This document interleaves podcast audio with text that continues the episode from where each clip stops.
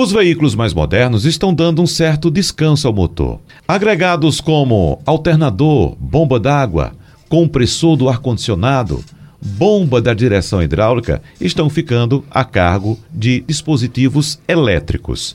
E muitos outros dispositivos estão também simplesmente desaparecendo do processo de construção dos veículos. Vamos conversar sobre esse assunto com o nosso consultor automotivo, Alexandre Costa. Olá, Alexandre, tudo bem com você?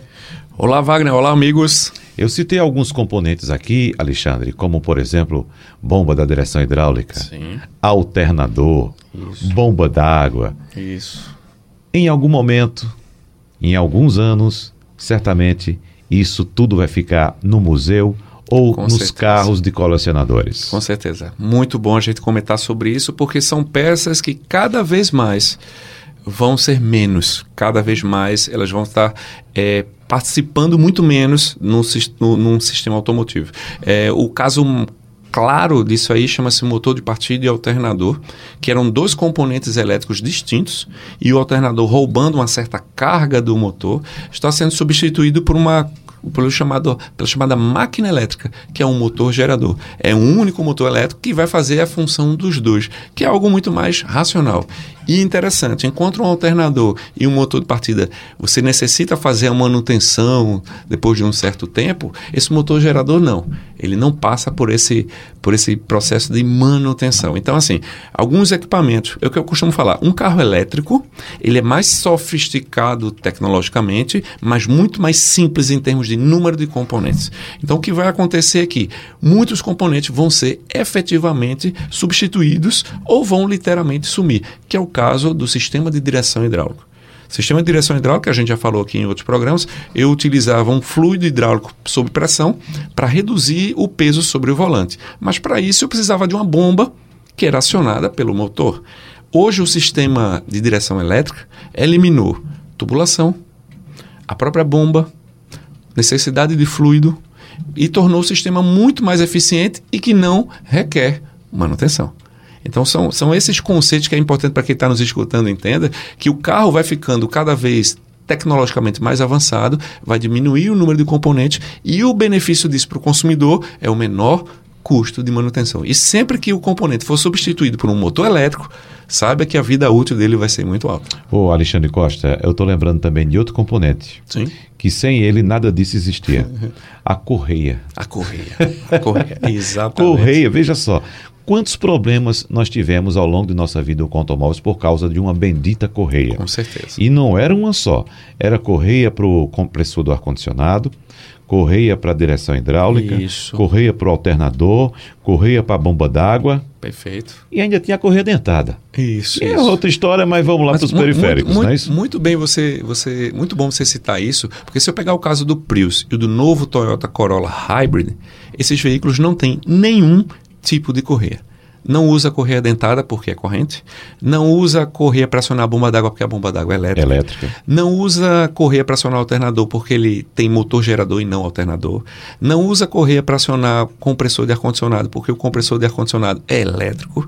Então você está vendo que todos aqueles componentes periféricos que roubavam energia do motor para serem acionados estão sendo substituídos ou eliminados em prol de quê? De maior eficiência do sistema como um todo. Então são componentes que vão realmente sumir. Eu lembro também de, em algum momento do desenvolvimento da indústria automotiva, que veículos da Chrysler, por exemplo, Sim. equipados com motor Hemi, Perfeito, perfeito. é. Um foram clássico, chegaram clássico. ao mercado com uma proposta inovadora. No lugar de uma correia para isso, uma correia para aquilo, uma Isso. correia para aquilo outro, uma correia só para tudo. Única. Uma Nossa. correia gigante. Gigantesca, gigantesca. Isso pegava todos os agregados, todos os Isso. periféricos ali. Isso. E quando essa correia quebrava também era um Deus pandemônio. nos acuda. Você imagina que, por exemplo, a ausência da correia diminui o custo de manutenção, porque é um dos itens mais trocados na manutenção periódica do veículo. Não só a correia, mas também o tensor da correia. Então, a tendência é que a substituição desses componentes aumenta a eficiência e diminui o quê? O custo de manutenção. Vamos falar de outro componente aí, você é mais saudosista, você lembra que quem teve Fusca, por exemplo, tinha que andar com o cabo não é isso? Do acelerador e o cabo de embreagem junto, porque se partisse na rua você ia lá e trocava. Sobressalente. Exatamente. Se a gente parar para pensar hoje, os carros não usam cabo para acelerador nem cabo para acionar a embreagem. Então é um componente que ele está se tornando obsoleto. Uhum. Muitas fábricas continuam fornecendo para aqueles modelos mais antigos, mas o modelo novo, que é acelerador eletrônico, que tem um potenciômetro, ou seja, é um elemento que mede a posição do pedal, é um elemento eletrônico, que não existe ligação física do pedal com o motor. Isso é feito através de central eletrônica eliminou o cabo do acelerador. O cabo de embreagem também, ele foi eliminado por um sistema hidráulico. E lógico, com a evolução, está deixando de ter a embreagem para ser automático. Então, alguns componentes vão sendo realmente substituídos, em prol de quê? Eficiência e redução de custo de manutenção. Portanto, alternador, bomba d'água, é, bomba de direção hidráulica, Outros componentes Isso. também, Alexandre? Uh, correias, correias, motor de partida. Uhum. A, a, bomba d'água vai deixar de ser a tradicional, mas continua no modo elétrico. Mas a tradicional, do jeito que a gente conhece, ela vai realmente deixar Ou de existir. Ou seja, com a chegada do automóvel elétrico, tudo isso vai desaparecer. Sim. O interessante, eu andei recentemente no automóvel elétrico, que qual é o plano de manutenção? Eles disseram a cada 30 mil trocar o filtro de cabine e uma vez por ano trocar o fluido de freio. E só. E você imagina o impacto disso na cadeia como um todo, na própria concessionária, Exatamente. no pós-vendas, para as oficinas.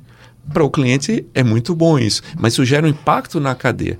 Tanto é que isso está sendo pensado em vários países, que essa questão da eletrificação ela vai impactar também nos fornecedores de peça que se não se adequarem realmente vão estar produzindo produtos obsoletos. É por isso também, Alexandre, que a indústria de componentes está também se desfazendo de seus ativos. Exatamente. Por exemplo, Bosch e Magneto Marelli. Perfeito. Exatamente. Quando a gente vê essas notícias, é porque essas empresas fazem um planejamento de 20, 30 anos à frente, eles sabem o que vai ter de componente automotivo, algumas estão se fundindo, outras, outros grupos estão vendendo aquelas, aquelas empresas que fabricam componentes automotivos. Você imagina aí um, um fabricante de peças para motor esse vai sofrer um impacto muito grande. Mas eu digo o seguinte: para a linha automotiva vai ter uma queda. Mas se você imaginar que a, a, demanda por energia no futuro vai ser muito grande, esse fabricante ele pode migrar para quê? Para motores geradores ou motores estacionários. Então ele apenas vai sair do universo automotivo e migrar para os motores estacionários que também tem um, que usam os mesmos componentes. Alexandre Costa, mais uma vez muito obrigado pela aula. muito obrigado, um abraço a todos. E até a próxima.